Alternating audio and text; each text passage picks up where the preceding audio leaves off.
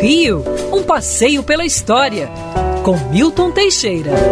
Amigo ouvinte, no dia 14 de junho de 1937, Getúlio Vargas cria por decreto o Parque Nacional de Itatiaia. É, na época localizado no município de Resende, hoje em Itatiaia. Foi o primeiro parque nacional criado no Brasil.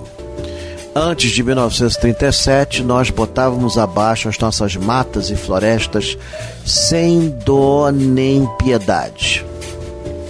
A destruição era geral, passava-se o trator em cima, a Mata Atlântica foi toda ela devastada, ficando apenas uma pequena percentagem e ficava por isso mesmo. Já nos anos 30 havia um movimento pela preservação da floresta e das riquezas naturais do Brasil. Falava-se muito nisso, né? Então que nós devíamos preservar a nossa flora, a nossa fauna, eram riquezas brasileiras. Em 32, Getúlio Vargas já fez uma lei de, definindo o solo urbano, o solo rural e as áreas que deveriam ser mantidas. Mas só em junho de 37 foi criado o Parque de Itatiaia.